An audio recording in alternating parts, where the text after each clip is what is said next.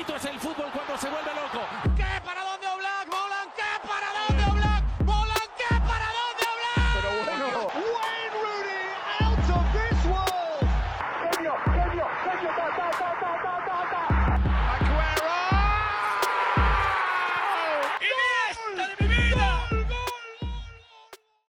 bienvenidos a este nuevo episodio del Arco. Hoy tenemos resumen de, bueno, jornada europea en fútbol. Estoy con Jorge y con Diego. Hola, Hola, ¿qué buenas. ¿Cómo estamos? Bien, Estamos la verdad. bien, sí. Después de esta jornadita suculenta de fútbol Mm. europeo.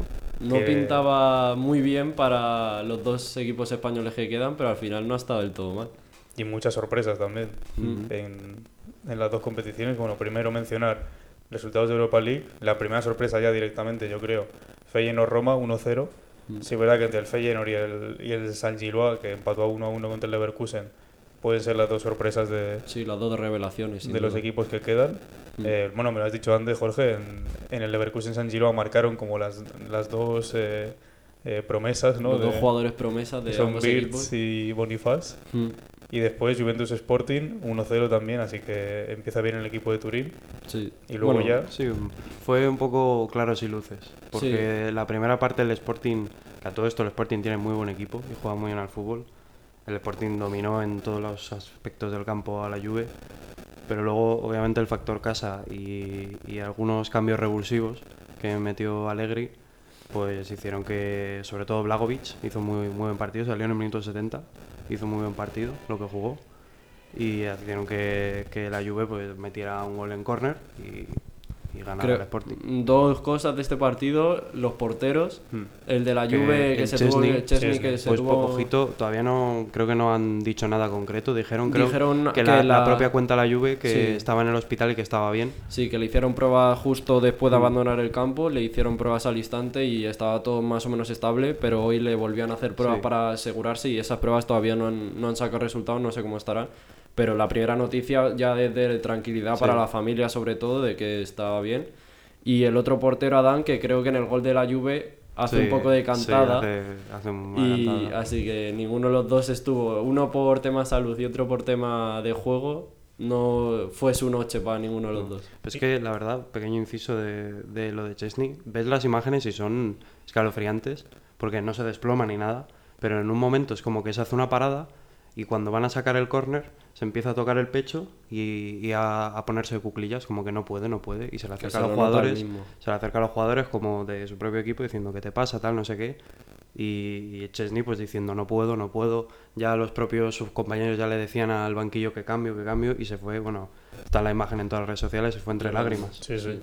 Otro jugador también que tuvo que salir lesionado fue Lisandro Martínez. Mm. eh, de una forma también un poco extraña porque, bueno, se lesiona ahí también una forma curiosa y luego parece que es una lesión gravísima también. No Mm. puede ni andar, se lo llevan, bueno, imagen bastante bonita Sí, también. De Acuña y Entre Montiel. Acuña y Montiel, compañeros. Bonita, luego sí. mi padre decía, ¿dónde están sus compañeros? Que se lo tienen que llevar los del Sevilla. Me decía, digo, yo qué sé, sus compañeros de la selección se lo están llevando, tampoco son unos desconocidos para él. Pero sí, sí, es verdad que, que fue una imagen bonita. Y igual Acuña con Anthony que se estuvo pegando todo el partido, hubo, tuvieron movida y luego cuando se cambió Anthony se dieron un abrazo también, que era, o sea, que dentro del campo pelea, pero luego mm, esa, ese cariño, entre comillas, de eh, ha sido buena lucha dentro del campo, pero somos compañeros de profesión y, y nos damos la mano y súper, eh, ¿cómo decirlo? Mm, que, joder, no me sale la palabra. Eh, Sí, básicamente amigos, amigos fuera del compañerismo. campo. eso es. Compañerismo. eh, muy de compañerismo entre ambos. Eh, bueno, el partido del United-Sevilla, ya para comentarlo un poco más a fondo, Qué barbaridad. Eh, básicamente fue, es que hay- había muchos tweets de esto de el United contra el United, porque es que fue así. Los cuatro goles, Sí, sí. esto quedó 2 a 2, los cuatro goles fueron goles de jugadores del United. Eh, bueno, un partido en el que el United eh, parecía que estaba jugando contra los prebenjamines de... No quiero faltar tampoco el respeto, pero Pero vamos. no, no, sin faltarlo. Yo creo que los propios eh, aficionados de Sevilla ya lo saben, que está siendo una de sus peores temporadas, al menos que nosotros recordamos en, nuestra Y corta ya vida. no, ya no solo a nivel de, de puntos, sino también de juego. Sí, sí. Porque el Sevilla tiene unos, unos puntos Y que, que, que- no, no son aptos para, Es que para veías- jugar en primera incluso. veías el, el equipo de ayer, después de tres entrenadores, el Sevilla, que es que siguen teniendo los mismos problemas que tenían en agosto o en septiembre cuando empezó la Liga Española, que es la solidez defensiva. Todavía no han encontrado cuatro defensas o cinco, una mm, que, que le dé solidez defensiva y que es súper importante para un equipo así que se está jugando la vida en la Liga Española y eh, en las competiciones europeas, que, que desde abajo empiecen a, a crear el equipo, por decirlo así, como que si no tienes solidez defensiva es muy difícil empezar a construir la casa sin tener unos cimientos. Sí, bueno, sus mejores minutos fueron los últimos eh, 10 o 15 prácticamente, eh, que bueno, se dedicaron sobre todo a poner centros bastante bien puestos, hay que decir. Pues ese, así es como ataca el Sevilla. Esta Eh, y temporada. bueno, el primer gol creo que fue en propia puerta de Malacia, si no me equivoco, un tiro de Entre Navas. Malacia y De Gea y un poco los Tiro de. Navas que se va por el palo de De Gea encima. Mm. Y luego el otro es un tiro de, de Nesiri, ¿es? Pues Sí, un cabezazo de Nesiri Cabezazo de que, Nesiri toca que rebota en Maguire. en Maguire. Que bueno, desde que entró Maguire al campo, Bueno, que fue cuando entró Maguire. sin novedades, ¿no? Se tienen que- En el- bueno, entró en el descanso, en la segunda parte. Y ahí ya parece que, que Mendilibar dijo, bueno, vamos a empatar el partido. Sí. Vamos a creer. Y eso, bueno, dos goles de Savitzer también, Mm. que, que con la baja de Rashford. Bueno, Martial hizo un partidazo, también hay que decirlo. Y, y el caso de Savitzer también es, es curioso, porque llegó como uno de los fichajes insignias del Manchester United. Creo que se lesionó eh, Sí. grave, una, una lesión grave, y no jugó, no ha jugado prácticamente minutos esta temporada. Y es como que con esta, con la lesión de Rashford, que es el jugador estrella del, del United sin duda, pues ha tenido como un, un abanico de minutos que, bueno, a pesar del resultado del partido, dos, un doblete para un, no es ni delantero, es un medio centro ofensivo. Sí. En, a lo mejor la primera parte que juega entera con el equipo, pues está, es bastante esperanzador. Sí, sí, es lo que le decía a Ángel antes viniendo hacia aquí, que, que es que se le nota que es un jugador que ha jugado de mediocentro, de mediocentro ofensivo, de delantero también recuerdo de segundo delantero en el Leipzig, o sea que ha estado por esas posiciones porque las definiciones de ambos goles son, o sea, de un delantero, o sea, Sí, sí. que estaba jugando Tiene de un- mediocentro, pero son de Tiene un delantero. golpeo, tiene un golpeo Mm. espectacular. Muy bueno. Lo estaba mirando y es que me suena que hace poco metió un gol también, o sea que, que estaba ya como entrando un poco en calor. No me aparece ahora, no sé si fue en otra competición que no fuera Premier o fue en FA Cup o algo de esto. Pero sí, la verdad, jugando bastante bien. Martial, como decía, se hizo un partidazo. Anthony también, sí, es verdad que lo que decimos de la defensa del Sevilla, pues ayuda bastante a, a que los Mira, delanteros destaquen. Lo que, lo que decimos de la defensa del Sevilla lo podemos aplicar también con el Manchester United. No, no obviamente tan grave como en el Sevilla, Mm. pero uno de los, de los flacos, de los puntos débiles que tiene el, el Manchester United esta temporada es la defensa. Es una defensa que no es fiable. Tiene muchas irregularidades, muchos errores, que al final, esto es un claro ejemplo, que sí, se puede dar eh, eh, atributos a que el Sevilla apretó, pero es que son dos goles en propia, que te eliminan sí. una, o sea, que te empatan una eliminatoria. O sea, eso es un punto de inflexión que a cualquier defensa para un equipo como Manchester United, que compite por ser la élite europea, es un punto muy, muy importante de inflexión. Y ahora tienen que irse al Sánchez Pizjuán. O sea, que esto... es que eso es complicado por eso. o sea, se, se han complicado la eliminatoria ellos solos. Que creo que no puede jugar Bruno Fernández por sanción de amarilla, Sí, sí. Lisandro está lesionado, Rafford no creo que llegue tampoco, o sea, tienen muchas bajas. Es el Sevilla en Europa League, que ya vimos la remontada ayer, que parece eso, lo decía todo el mundo, pero es que parece eso. Es el Real Madrid de la Europa League, o sea, el Real Madrid está en Champions, pues el Sevilla está en Europa League. Es la forma de explicar el partido de ayer y en general la competición. Hay de- dos cosas seguras en esta vida. ¿no? del Sevilla. Y luego, pues eso, que, que es la vuelta en el Sánchez Pijuán, que a priori sigue estando bastante igual a la eliminatoria Sí. mm, por el resultado y aunque tenga bajas el Manchester United, no se le ha caído el equipo porque tiene muy buen equipo en general. Pero mm, va a ser duro y el, el Sevilla va a apretar y eh, va a estar muy igualada, pero yo de verle fuera casi que le iba a caer una goleada al Sevilla, Sí, yo también. eh, ya le veo un- bastante más dentro, incluso que al Manchester United. Sí, sí, sí, sí, co- co- completamente de acuerdo, completamente de acuerdo. Con los dos primeros goles del, del Manchester, yo ya decía, "Buah, esto es un 4-0, 5-0 Sí, sí. Y, y ya está, y se acabó la eliminatoria. Pero ahora con esto, y es que encima, vuelvo a repetir, de la forma en la que, de la que fue. Porque no fue, si dices, bueno, si fueran dos goles del Sevilla, serían más también buenas sensaciones para el propio Sevilla, porque me ha metido dos goles, tal. Sí. Pero es que son en errores de defensa. De, pueden ser ya mala suerte o lo que sea, pero son goles en propia. Que eso... Ya no son tanto errores, sino mala suerte Sí, también. sí, sí. Sí, pero es que esto le lleva pasando al Manchester United toda la temporada Sí, y sí. algunos años, que son goles en propia de mal posicionamiento, de un rebote que acaban en esto y al final tienes a Barán, a bueno, Lisandro que no va a estar, a, a Maguire, a Malacia que está haciendo muy buena temporada. Son defensas muy con mucho renombre, muy buenos, pero que no, no consiguen ser fiables, Sí. que no le dan no le dan en este caso a De Gea pues la confianza de decir tengo una buena zaga delante, que es que da igual que me tiren un tiro que la van a repeler, no, es que ahora De Gea va a tener que pensar que a ver si, si tiran, va a rebotar y me va a entrar en la propia portería, ¿sabes? A quedarse en el medio por si, Sí, pasa, sí, por o sea, si pasa algo, ¿no? Va a tener que tener el doble de reflejos. Bueno, ya pasando a Champions League, eh, más resultados también City-Bayern, eh, el que era, yo creo, sin ninguna duda, el partido de, de esta semana, 3-0 para el City. O sea, tampoco Es- compitieron mucho. Eh, bueno, el partido estuvo igualado. La primera parte primera estuvo parte- bastante bien, pero luego el error de Upamecano Sí, también en la segunda sí, sí. marcó mucho, el que fue la del gol, el segundo gol del City. Pero es que es, es eso. O sea, la única, el único eh, cosa que veo que puede bajar el nivel del City es lo que te he dicho antes, Ángel. Que en Premier se despiste un poco porque se está peleando la liga con el Arsenal. Pero es que es favorito, me parece el, el principal favorito junto al Madrid porque el Madrid no hay que de, eh, de prestigiarlo y menos en Champions.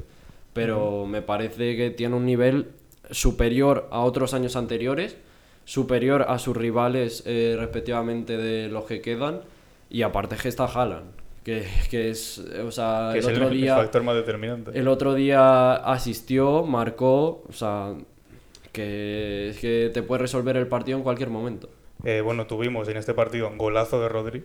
No sé si lo viste, También, pero sí, fue sí, gol español golazo ahí. Mm. de Rodri con asistencia de Bernardo Silva, luego gol de Bernardo También. Silva con asistencia de Haaland y gol de Haaland con asistencia de Stones. O sea, se Menos mal ahí- que le asistió Ro- eh, Bernardo Silva a Rodri, si no... Porque la, la asistencia de Bernardo Silva determinante. ¿eh? muy Ya, la Para, para un zurdazo desde la frontal. Fue un poco tarde ya, le dieron la asistencia ahí a, a refilón. Sí. No sé si habéis visto, ahora con lo del gol de Haaland, no sé si habéis visto el vídeo este de la media inglesa. Ah, que que, están están, hablando ahí y hablando dice- diciendo, falta el gol de Haaland, no dice, creo que marque. dice, le- no creo, que- eh, si hoy no marca, porque le llama Erlingo. Y dice, si hoy no marca Erlingo, podemos estar hablando de una temporada decepcionante para el City, no sé qué. Y a los dos segundos le llega el, El gol. el remate ese al, a lo de la portería y meten el gol y se empiezan a, a A descojonar. descojonar. es buenísimo. En fin. Eh, bueno, y ya lo que decíais también de, del Bayern, la sanción de, de Mané, que es un poco un caso parecido al de Valverde y Alex Baena, solo que fue en, dentro del mismo equipo. Mm. Eh, y bueno, pues tuvo ahí una discusión con Sané y se ve que le pegó y se va, le han sancionado económicamente y se va a perder el partido de, de este fin de semana. Sí, y, y recientemente yo he leído que, que el, el Bayern, como muchos, bueno, ya sabéis, planteaba despedir a, a Mané Sí. después del altercado. Y supuestamente, según dicen algunos medios alemanes, el propio Sané fue el que intermedió y dijo a la propia directiva del Bayern que no fueran tan duros con él porque Mm. no... Bueno, tendría sus motivos o lo que Sí, sea, pero que intermedió el propio Sané diciendo, defendiéndole a Mané de que, vale, Me dio, sancionarle, pero sancionarle. pero no le despidáis. Mm, Sí, sí, justo antes de, o sea, antes de empezar a grabar es lo que le decía Ángel, que le decía hasta el propio eh, Sané. Sané le ha dicho a, a la directiva del Bayern que se relajen y por otro lado verlo de eh, otra cultura en Alemania de esto de aquí está pasando esto con Baena y con Valverde y se quieren proteger a los jugadores a muerte, en cambio en Alemania pasa esto y se le zurra a los jugadores por todos lados. Y Bueno, aquí parece es que, que aquí- más... También son dos casos similares pero distintos. Sí, pero que- Porque al ser, al ser del mismo equipo, Mane y Sané, ahí ya hay un conflicto interno, en la que gente de, de interior pues tiene que tomar medidas. También se puede tomar medidas como Valverde, ¿sabes? Porque ya sé que sí, aquí ya sí damos opiniones que un futbolista, la imagen que da un futbolista que le pega un puñetazo a, a otro eh, después de un partido para el propio club, bueno, pues el Real Madrid ya ves tú, es, es Pero que por eso pero- mismo digo que, que la cultura española eso, o no sé, por eso. que está intentando defender a Valverde, que es indefendible, y in- intentando proteger a Baena, que también eh, Baena es el que recibe la este y se le, se le debe de estar con él porque es el que recibe la agresión. Pero no sabemos también lo que ha dicho. Que al final, que aquí en España se intenta proteger a los futbolistas, en cambio, en cuanto Mira, sale esto- la información de Alemania de que un jugador ha pegado un puñetazo a otro, se le intenta echar del club es y que es es un escándalo. escándalo. Y es como debe tratarse. Es que esto, mira, dijo hace en 2015, dijo Luis Enrique, una declaración cuando estaba en el Barça, dijo, eh, este país es muy curioso, es más, es más humillante y ofensivo un caño que cinco entradas seguidas, Sí. ¿sabes? Sí, sí, y en sí. este caso es así, es, es mucho más, es defendible las- lo que le dijo Baena, en este caso a, a Valverde, o sea, es justificable la agresión por lo que le dijo Baena a Valverde, sin saber cier- ciertamente si es verdad o no. Mm. Eso en cualquier otro país, en este caso en Alemania, es injustificable cualquier tipo de violencia. En Sí. este país, Porque en España, claro, no creo, no creo yo que eh, Mané le haya dado un puño a Sané por, por nada. Y más como claro. sabemos cómo es Mané, que siempre es como el jugador más solidario que hay y tal. Sí, y- Esto que y no decías, se encara con nadie tampoco. esto que decías de, de esas comparaciones me ha recordado a que hay muchas veces que se dice que es, es más humillante o se le va a recordar más a un jugador por perder una final que por nunca llegar a ella. Hmm. Eso pasa mucho, ya saliendo un poco del tema, en el debate Jordan-Lebron, siempre se le echa en cara a Lebron por haber perdido seis finales, pero es que ha llegado a 10, ¿sabes? Ahí está un poco la diferencia y luego, bueno, eh, más cosas también. Tuvimos dos victorias italianas en, en las otras dos jornadas, los otros dos partidos de Champions, 0-2 Benfica-Inter de Milán y eh, Milan-Napoli 1-0, otra vez el Milan, que ya, bueno, en Liga Italiana creo que fue 4-0, si no me equivoco, el otro día, Ujú. y volvió otra vez con el 1-0. Ojito, mucho ojito con, con la Serie A, Sí, porque sí. a pesar de que a priori, a priori la liga esté ya sin eh, finiquita, Por en, debajo. en Europa, en Europa y además en juego están jugando muy Mm. bien, porque el, en- el partido del Milan-Napoli fue un auténtico partidazo. O sea, Bueno, es que el gol es una locura. Sí, fue un, fue, Brahim está a un nivel espectacular y fue un partidazo en el que el, el- el Napoli, obviamente, sin su, sin su figura estelar en, en el ariete, que es Osimen, lo intentó y mucho, porque aquí el, el portero, ¿cómo se llama? Del Milan. Eh, mañana. El- El Mañán. Mañán. Gañán, Gañán.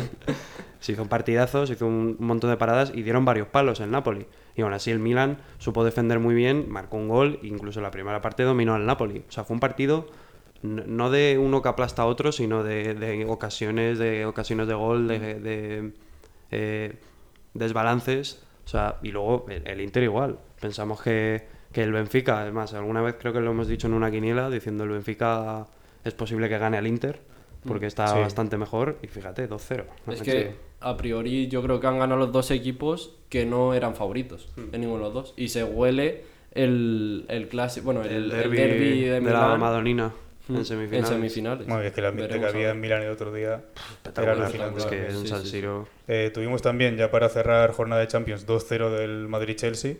Eh, fue un poco, eh, bueno, dijimos ya que los 15 primeros minutos fueron interesantes y tal. Eh, le llegaban algún balón a Joao Félix, pero bueno, eh, hubo un gol, el primer gol de Benzema, que fue rechazo de una parada de Kepa, que aparte para Kepa se hizo un partidazo, también hay que decirlo. Eh, y luego entró Asensio también, asistencia de Vinicius. Mm. Eh, y nada, 2-0. Se va a la eliminatoria Stanford Bridge. Y se hablaba también un poco de que un 2-0 es un. O sea, hay que estar contentos. eh, porque, bueno, pues el Madrid. A ver, es que esto tengo como madridistas, digo. Pero que el Madrid, como que ha ganado el partido bien y tal. Pero que, como que no han resultado tan extremadamente cómodo, ¿no? Sí, es un, es un resultado que viendo cómo fue el partido y viendo la expulsión de Chirwell y tal, el Madrid podía haber hecho más sangre, pero es que yo siempre soy de recordar que el Madrid, salvo, es que me sorprendió el otro día contra el, el Barça, pero es que el Madrid siempre que pueda hacer sangre a un equipo, como que se relaja y no va a matar a un equipo, no va a hacer sangre. Cuando huele sangre no va a matar. Y es una, una cosa que yo siempre le reprocho al Madrid, que siendo un club tan grande, no vaya a, a destrozar un equipo si puede hacerlo. Sí, es cierto que mm, la verdad es que el Madrid ya, incluso antes de la previa, tenía encarrilada la eliminatoria, porque estaba claro. Y en el partido igual, o sea, el Chelsea, el Chelsea juega bastante mal, sinceramente. O sea, excepto Kepa y Joao que tuvo alguna, pero tampoco, y poco más. Y Rhys James que jugó bien, el resto, mm, juegan fatal, no saben muy bien. Es que no es que jueguen mal, sino no, saben qué, qué hacer con el balón. Sí, Tienen el balón y no saben qué hacer. Como que no, no tienen. O sea, como que están. Mm. No saben a qué jugar. Me recuerda un poco el Sevilla de. Sí, sí, o sea, que el Sevilla tiene lo que hemos dicho del el espíritu de UEFA, pero como equipo en juego. Es, además, acaba de llegar un entrenador nuevo igual. Hmm. mm, como que no es un equipo compacto, tiene muchas estrellas, pero no saben a lo que juegan, no sé, es, es una cosa rara. Y eh, aunque algunos jugadores individualmente aparecieron, eh, en todo momento Pero, el Madrid pero fue... es, lo que dices, que el Madrid fue superior y podía, podía haberle metido cuatro perfectamente. Pero es como que esto le pasa mucho al Madrid, que es un equipo conformista, que cuando tiene un resultado a priori bueno, dice, bueno, pues ya no voy a intentar más y, y ya está. Porque Mm. así ga- ha ganado las Champions, que ganó, y, Sí, y sí, así sí. está jugando esta temporada. Salvo en las remontadas, que por sí eso, que y las a remontadas matar ya es a- de- por eso, pero porque no tienen otra opción. Exacto, pero, Pero cuando van con ventaja, porque esto al Barça también se lo han hecho, en, en los otros clásicos, al Atleti también se lo han hecho y a un montón de equipos más. Mm. Sí, cuando sí, sí. tienen ya la, la- el resultado a favor y el juego a favor, Mm. no van a, a meter más goles. Y en este caso, en una eliminatoria, dicen, bueno, pues, pues no, no seguimos. Y encima, con uno menos, con la expulsión de Chilwell, está todo encarrilado para que hubiera metido cuatro. Que por Sí, cierto, bueno. también eh, ha sacado pecho hoy en la rueda de prensa Ancelotti, ha dicho que mucho se habla de la Premier, pero al final el Madrid está eliminando a eliminó al Liverpool en la que no están en su mejor temporada de Premier, pero eliminó a un equipo Premier en la jornada en la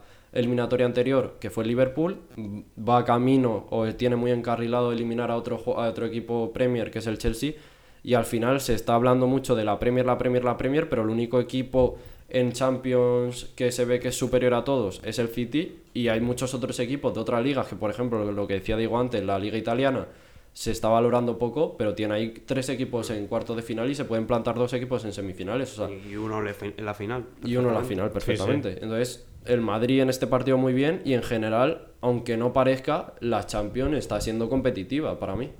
Sí, Eh, una cosa curiosa ahora viéndolo es que no salió Mudrik a jugar No. contra el Chelsea. Estaba viendo si estaba lesionado, pero jugó el anterior partido de Premier, así que Sí, Decisión también de es que Lampard. problema. Lampard hizo para mí unos cambios un poco extraños también. Sí. O sea, eh, metió al principio unos defensas para como que no le cayesen más. Cuando vio que el Madrid se conformaba con no meter más, eh, lo metió a delanteros por defensas otra vez. O sea, no como que se notaba, era una clara eh, visión de que no sabía muy bien el equipo hacia dónde ir.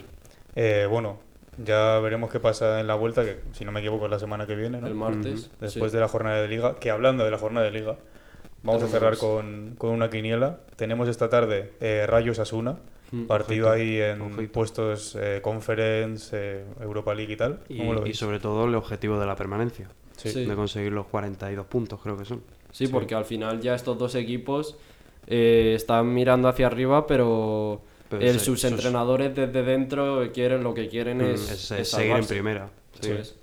Yo de entre estos dos diría ya Rayo porque creo que lleva cinco o seis jornadas sin, sin ganar. Hmm. Y Sí. juegan en Vallecas y yo creo que ya es hora de, de ganar un partido. Yo creo, yo creo que va a ser un partido un poco igualado, la verdad, porque vienen en, Sí, eso sin duda. vienen en, en buen momento los dos, solo que uno en- tanto en resultados como en juego y otro solo en juego. Hmm. Pero yo creo que el Rayo también va, va a conseguir la victoria por fin en su casa y, y eso.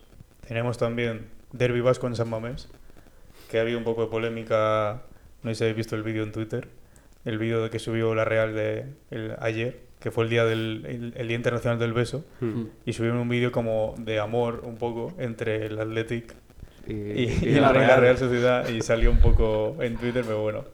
Yo creo que aquí la clave también está un poco en quién juega en casa, ¿no?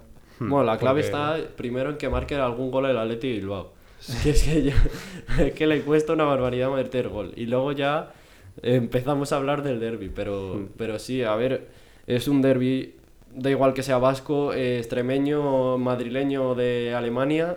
mm, En estos partidos nunca se puede predecir quién puede ganar. Pero así que hay que darle cierto favoritismo al Atleti Bilbao, más que nada porque juega en casa, simplemente. Exacto. Yo voy a decir que gana la Real. Tenemos también Cádiz-Real Madrid. Eh, me ha dicho antes Jorge que han desconvocado a Vinicius a A Kroos, ¿era? Vinicius a Kroos, sí. Ha dicho Ancelotti esta mañana en la rueda de prensa que, que le van a dar descanso a ambos porque están un poco sobrecargados de, de las eliminatorias. Así que eso. Lo que decía antes del City, que no puede dar descanso a sus jugadores, en cambio el Madrid, como tiene la liga ya Claro, ya medio perdida. perdida o perdida entera, pues Sí. puede hacer esto de dar descanso a sus jugadores. Pero bueno, igualmente. Real Madrid. Vemos favorito al Real Madrid, Vemos ¿no? favorito al Madrid, sí. Getafe, Fútbol Club Barcelona. En el, Ojito. En el Coliseum, en el Teatro de los Sueños. ¿Cómo lo vemos? Estaremos ahí presenciándolo. Y, y yo mm, creo que el Getafe puede hacer algo contra el Barcelona. A ver si vienen relajados de, de que estar a una distancia, mm, digamos, insalvable para, para el Madrid y que puedan tropezar en el Coliseo, ojalá. Yo no creo que gane el Getafe porque ganar al Barça, seamos claros, cuesta una barbaridad pero y más siendo el Getafe, pero un pincha, un empatito, Sí, yo iba a decir algo así, un empatillo. Sí. Pero, a ver, lo más probable obviamente es que gane el Barça. sí, sí, sí. Así que. Yo creo que soñar es gratis, así que bueno, vamos a soñar. Eh, y luego, uno de los partidos también que, bueno, de normal es un partidazo, no sé, este año... Y este año también. Sí, pero por no, abajo. no tanto por el nivel Sí, ya no por de las arriba, sino plantillas, por sino- por abajo. Bueno, va a ser ahí, eh, también va a decidir seguramente este partido el futuro de muchos equipos de abajo. Mm. Ahí tenemos aficionados del Getafe que, que quieren que pierda el Sevilla, Que ya. pierda el como sea, Valencia. que es el Valencia-Sevilla, Mm. en Mestalla. Sí, Yo, yo creo en, en los del Pipo y va a ganar el Valencia. yo creo que va a ganar el Valencia porque el Sevilla va a estar más pensando en la eliminatoria de ver, Europa y también vienen de, Y de vienen jugar en Inglaterra, jugar, ¿sabes? sí. Y no lo he dicho, pero Mendilíbar ayer sacó una alineación inicial que a muchos sevillistas no les gustó nada porque era más pensando en este partido contra el Valencia que en el partido contra el Manchester United. Como de dando lo perdido la eliminatoria contra el Manchester United, pero aún así yo creo que el, el Sevilla le... Aunque con Mendilíbar no ha perdido todavía en ninguno de los tres partidos que ha disputado, pero yo creo que le va a costar mucho. Además, el Valencia viene de perder a Almería y yo creo que se tiene que reivindicar ya y salir de ahí cuanto antes. Sí. O sea, ha puesto por el Valencia en este partido. Dicho esto, vamos a dejarlo por aquí. Volveremos seguramente el lunes a hablar un poco de playoffs NBA, sobre todo lo que pasa en MotoGP este fin de que es eh, Gran Premio de las Américas, si no me equivoco. Eh, así que nada, un saludo. Chao, chao, chao. chao.